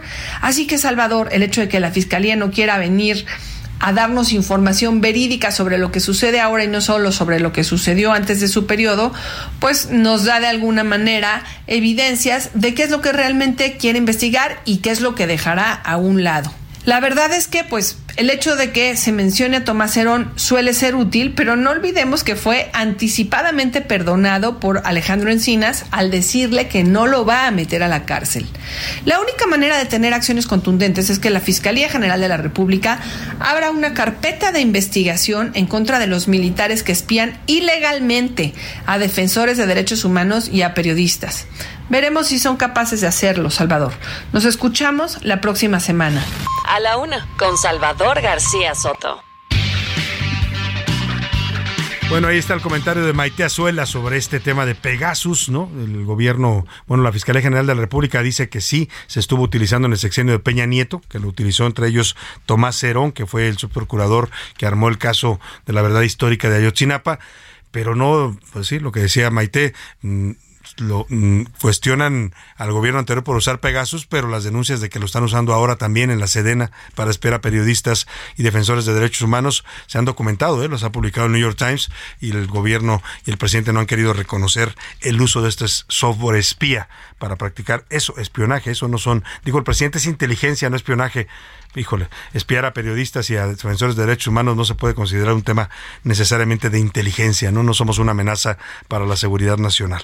Bueno, pues ahí está este tema. Y oiga, esta historia que le voy a contar son de esas que uno dice solo en México y que de verdad eh, pues calan, duelen, lastiman, decepcionan uno dice, ¿dónde está la justicia para las víctimas en México? Cuando hablamos de un país en donde todos los días son asesinadas en promedio 11 mujeres, pues, son atacadas sexualmente en promedio 6 mujeres, estas son estadísticas oficiales.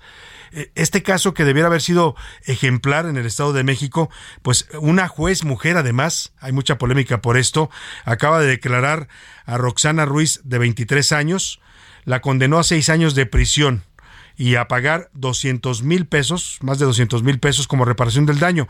¿Sabe por qué? Porque ella en defensa propia asesinó a su violador, a un hombre que la atacó sexualmente. Lo asfixió con una playera, se defendió de la agresión y terminó matándolo.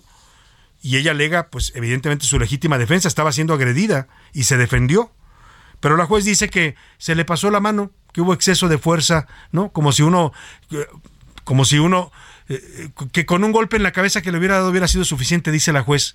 De verdad es impresionante el caso porque además de condenarla a seis años de prisión, sin asumir que ella fue violada, pues la, la, jueza la obliga a pagarle a la familia del violador, del hombre que la atacó sexualmente. Hágame usted el favor. Es el caso de Roxana Ruiz, de 23 años. Mil Caramil nos cuenta esta historia que está causando indignación por este fallo judicial.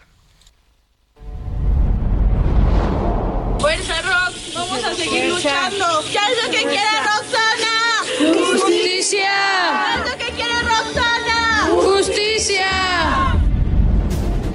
Roxana Ruiz fue sentenciada a seis años y dos meses de prisión por asesinar a su violador.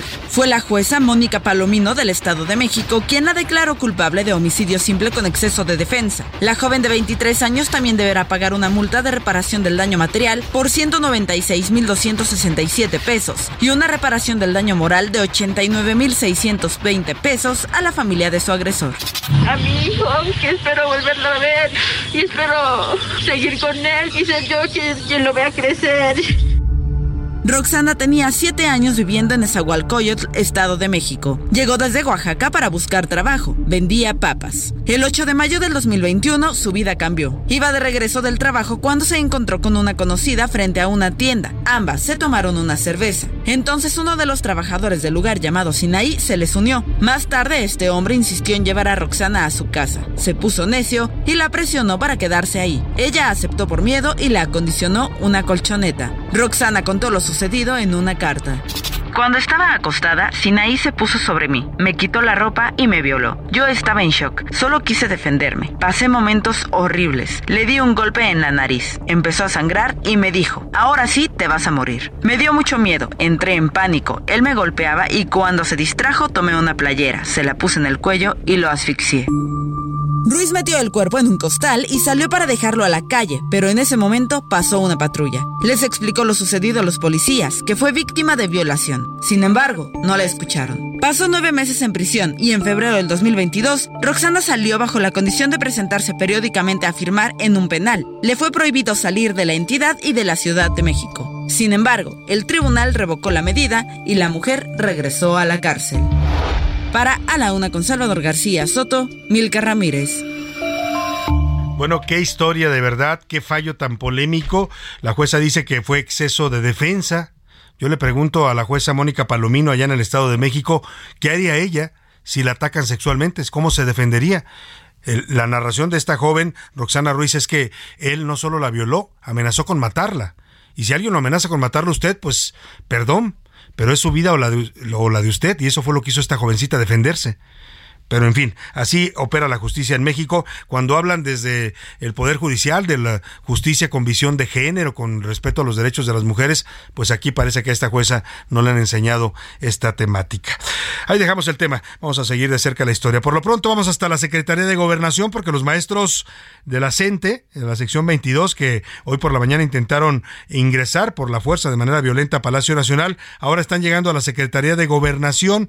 Quieren continuar el diálogo con el gobierno, dicen. Vamos contigo, Alan Rodríguez. Te saludo ahí en las inmediaciones de Gobernación, en la calle de Atenas. Buenas tardes. Salvador, amigos, muy buenas tardes. Pues tanto la calle de Atenas como la avenida Bucareli en estos momentos presenta la presencia de los eh, trabajadores de la educación, los maestros procedentes del estado de Oaxaca y que como ya lo mencionas, esta mañana intentaron tener un diálogo con el presidente de la República, Andrés Manuel López Obrador, y derivado de esto tuvieron un enfrentamiento al intentar ingresar por una de las puertas de la fachada principal del Palacio Nacional. Después de estos enfrentamientos hubo un diálogo y ya les ofrecieron una reunión con autoridades de la Secretaría de Gobernación, así como de la Secretaría de Educación Pública, y es que ellos vienen el día de hoy a defender lo que es eh, pues la Secretaría, la Dirección General de Educación Indígena, y es que está planeado algunas reformas que estarían cambiando esta pues eh, de que lleva la orden la CEP al, Instituto Nacional de los Pueblos Indígenas y con ello comentan que estarían violentando los derechos laborales y sindicales que han alcanzado este gremio desde hace ya varios años. Además de esto ya se les ha ofrecido un incremento salarial del 8%, el cual sabemos en estos momentos todavía continúan en esta negociación y es por este motivo que continúa la presencia de los maestros de la Coordinadora Nacional de Trabajadores de la Educación aquí en este perímetro de la colonia Juárez en espera ya de que finalice esta mesa de diálogo. Hemos intentado ya eh, platicar con algunos de los maestros que se encuentran aquí, sin embargo, ellos nos comentan que no van a dar ninguna declaración hasta que finalice esta mesa de diálogo, conozcan los avances que tuvieron con el gobierno y finalmente estarían emitiendo un comunicado para saber si es que aceptan las condiciones que se les están ofreciendo el día de hoy en esta reunión que tienen en la Secretaría de Gobernación. Por el momento es el reporte que tenemos, nada más informar de las personas del corte a la circulación a partir de la Avenida Paseo de la Reforma y como alternativa tenemos pues bien la Avenida Paseo de la Reforma o bien también la Avenida Valderas. Muchas gracias, Alan Rodríguez. Ahí está el aviso a tiempo. Si está usted transitando por el primer cuadro, la avenida Bucareli y los, las inmediaciones de la Secretaría de Gobernación, que está ahí en, en Bucareli, la calle Abraham González, Atenas, están afectadas por este bloqueo de los maestros de la CENTE. Oiga, y vamos, gracias a Alan Rodríguez por su reporte. Gracias, Alan. Buenas tardes. Gracias, estamos al pendiente. Buenas tardes. Oiga, y vamos a otro tema importante. Le informamos aquí que el fin de semana, el domingo, a través de un mensaje en su cuenta de Twitter, el líder parlamentario de Morena en la Cámara de Diputados, el señor Ignacio Mier Velasco, eh, eh, anunció que iba a solicitar una consulta popular para que eh, los mexicanos opinen si los ministros de la Corte deben ser electos por voto popular por voto de la gente y ya no por el Congreso, por en este caso el Senado de la República, propuesta del presidente López Obrador. Digo que la van a impulsar, incluso digo que en agosto de 2024 pedirán esta consulta con la mayoría de Morena. Todavía no se sabe cómo van a quedar las elecciones de junio del 2024, pero el señor eh, Mier, en un desplante de soberbia, piensa que Morena va a seguir teniendo una mayoría para impulsar esta consulta. En todo caso, hay reacciones ya de especialistas en el tema que cuestionan la viabilidad de una votación abierta para elegir a los ministros de la Corte. Está en la línea telefónica y le agradezco mucho que nos tome esta llamada al doctor Diego Valadez, abogado, investigador del Instituto de Investigaciones Jurídicas de la UNAM y también ex procurador general de la República. Doctor, un gusto saludarlo. Muy buenas tardes. Mucho gusto, don Salvador. Un saludo cordial igualmente para usted y para su público. Lo leíamos hoy en la entrevista que le concedió al Universal, eh, diciendo usted que esto es antidemocrático y demagógico. ¿Qué, ¿Qué se busca cuando se hacen propuestas de este, de este tipo, eh, doctor, sobre todo en el contexto de este ataque abierto del Poder Ejecutivo al Poder Judicial? Bueno, ya hemos visto cómo se han manejado otras consultas previas. Eh, digamos, todos tenemos en la memoria cómo se resolvió, por ejemplo, la cancelación de la construcción del eh, aeropuerto en Texcoco. Y mm, eh, en general, en las consultas apelan a las emociones más que a las razones. En el caso que se plantea ahora y que usted comenta, don Salvador, mi impresión es que no procedería convocar a una consulta, como está prevista en el artículo 35 constitucional, porque el artículo 35 de la Constitución establece que los temas que pueden resultar eh, restrictivos de los derechos humanos no son susceptibles de ser llevados a consulta pública. Y en este caso, el eh, eh, órgano de garantía de los derechos humanos es precisamente el Poder Judicial Federal. De manera que afectar al órgano de garantía de nuestros derechos es afectar nuestros derechos. De manera que desde mi punto de vista, esa consulta que ha planteado el líder de la Cámara de Diputados carece de fundamento constitucional. Ahora, Ya si se intentara la reforma de manera directa, que sí se puede presentar una iniciativa para modificar la Constitución y hacer que los jueces, eh, los integrantes de la Corte sean elegidos, como ocurría en el siglo XIX, pero no como propuesta de los liberales, como se ha dicho. La elección de los integrantes del Poder Judicial en el siglo XIX se debió a los conservadores. Se estableció en la Constitución muy reaccionaria de 1836, que también establecía un uh, supremo poder conservador, imagínense qué tan conservadora sería la Constitución, y ahí fue donde se introdujo el principio de que los integrantes del Poder Judicial, los ministros, fueran elegidos popularmente. Eso sí lo pueden proponer, pero tendrían que, para aprobarlo, contar con dos tercios de la Cámara de Diputados, dos tercios de la Cámara de Senadores y la mayoría de las legislaturas de los estados. Sin duda alguno, pues interesante esta reflexión, sobre todo por lo que nos dice usted, no sería materia de una consulta popular el tema de los derechos a la justicia. Eh, y habla usted también, eh, doctor Diego Valadez, de este ambiente tan, tan, tan fuerte que hay de, de, ataques al Poder Judicial. El presidente ha cuestionado, por ejemplo, las percepciones de los ministros, dice que son muy altas, ha hablado de privilegios, pero dice usted que no es correcto hablar de disminuir sueldos en el Poder Judicial. El Poder Judicial está integrado, eh, bueno, son más de 50 mil personas quienes trabajan ahí, pero impartiendo justicia están jueces, magistrados y ministros y son alrededor de 1.500 personas.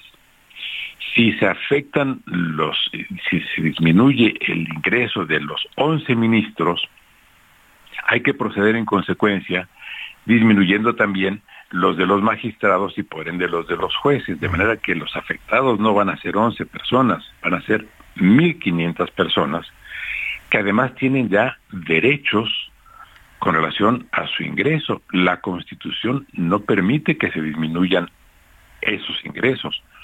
Lo que la Constitución establece es que los, los ingresos que se tabulen a partir de que entró en vigor la Constitución, la reforma constitucional, correspondan a la, eh, tomen como referente el ingreso presidencial.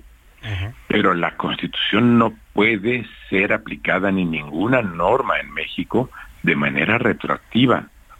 Es afectar de entrada a 1.500 personas, que son 1.500 familias que tienen derechos conforme a la Constitución, y sería absurdo que quienes tienen a su cargo la defensa de la Constitución aceptaran las una violación a un derecho que les garantiza la propia Constitución. Claro, finalmente, doctor Diego Valadez, estas amenazas que han lanzado también algunos personajes de Morena, por ejemplo, Ricardo Monreal, que es doctor en Derecho, catedrático de la UNAM, ha amenazado con juicio político a los ministros por haber eh, eh, desechado, invalidado estas dos leyes que integran parte de lo que llaman el Plan B electoral de López Obrador. ¿Hay motivos para un juicio político o estamos ante un discurso, pues, eso, intimidante para el Poder Judicial? Es un discurso intimidante, don Salvador, que no tiene ningún fundamento eh, jurídico y ni siquiera político en una democracia. A mí me ha desconcertado mucho la nueva actitud del líder de la mayoría en el Senado, porque se había caracterizado por lo contrario, por su apertura, por su disposición al diálogo, por sus expresiones de defensa de los procedimientos constitucionales y pensar en que se sujete a juicio a los integrantes de la Corte con motivo de una resolución corresponde en rigor a las expresiones políticas de los regímenes más eh, adversos o más contrarios a las libertades, más contrarios a la seguridad jurídica y más contrarios al respeto del derecho a mí me ha sorprendido y espero que esto pues sea solamente una expresión circunstancial en el contexto de la sucesión presidencial y para conseguir simpatías, pero de ninguna manera creo que tenga ninguna viabilidad eh, jurídica, por supuesto, porque no creo que pasara una idea de esas en la con la configuración actual del Congreso. Eh, si bien podrían hacer lo que ya hicieron cuando las famosas sesiones nocturnas, en las que solamente sesionó Morena con sus partidos eh, afines. Si fuera así, entonces estaríamos en un gran riesgo, don Salvador, y fue por lo que yo dije que ahí sí correríamos el riesgo de acercarnos a una dictadura, Pues porque la Constitución establece que para formar eh, causa a, eh, con motivo del juicio político a algún servidor público, basta con la mayoría de los miembros presentes en la Cámara de Diputados. Y se requieren dos tercios de los miembros presentes en la Cámara de Senadores. Pero si eh, la Cámara de Senadores se reúne solo con los adeptos a Morena y la Cámara de Diputados también, entonces sí podrían dejar al país en una gran crisis porque vaya, sí tendrían los números para Claro. poder alcanzar. Pues esperemos que no lleguen a ese nivel, como dice usted, de acciones pues que pondrían en duda ya si esto sigue siendo una democracia o hemos entrado a una dictadura. Le agradezco mucho. Categóricamente no lo seríamos, no seríamos una democracia si se Sí, sí se, sí se procede de esa manera, tiene toda la razón. Doctor Diego Valadez, un gusto siempre conversar con usted. Gracias por su análisis en este espacio. Gracias por su invitación. Muy buenas tardes. Es el doctor Diego Valadez, abogado investigador del Instituto de Investigaciones Jurídicas de la UNAM. Vamos rápidamente a Oaxaca porque está reportando el asesinato de un extranjero, un canadiense asesinado en Puerto Escondido, José Luis Sánchez. Salvador, así es, está reportando justamente un, eh, un turista originario de Canadá fue asesinado en la agencia municipal de Puerto Escondido en la región de Costa Oaxaca, de acuerdo con reportes que comienzan ya a generarse. La víctima es identificada como Víctor Mazón, de 27 años de edad. Fue atacada ayer con un arma de fuego por la espalda cuando se encontraba en la colonia Arroyo Seco, en el municipio de San Pedro, Mixtepec, distrito 22, allá en este puerto. De acuerdo con estos reportes, Salvador, eh, y son preliminares, informó que el cuerpo se encontró tirado en la calle Mar del Norte, en la zona cercana a la terminal de autobuses allá en Oye, Delicado el asesinato de este ciudadano canadiense, turista que estaba en Oaxaca, porque se suma al caso de un turista de Argentina que había venido a surfear a las playas de Oaxaca y que también fue herido a machetazos. Él perdió la vida. Se trataba del señor, eh, eh, el nombre Benjamín Gamont, turista de origen argentino que fue asesinado a machetazos también en las playas de eh, Oaxaca, en la costa chica, en Cachagua, en las lagunas de Cachagua. Pues algo está pasando en Oaxaca, aguas con estos temas porque luego, luego tienen también resonancia internacional. Oiga, que vengan a México en busca de diversión, de buscar disfrutar de nuestras playas y que los asesinen aquí es algo bastante grave y delicado. Nos despedimos de usted, gracias a todo el equipo, José Luis Sánchez en la jefatura de información, Rubén Esponda en la eh, producción, en la coordinación de invitados Laura Mendiola, en la redacción Milka Ramírez, Iván Márquez, Miguel Zarco. Gracias, que pase una excelente tarde, provecho, aquí lo esperamos mañana a la una. Por hoy termina a la una con Salvador García Soto. El espacio que te escucha, acompaña e informa. A la una con Salvador García Soto.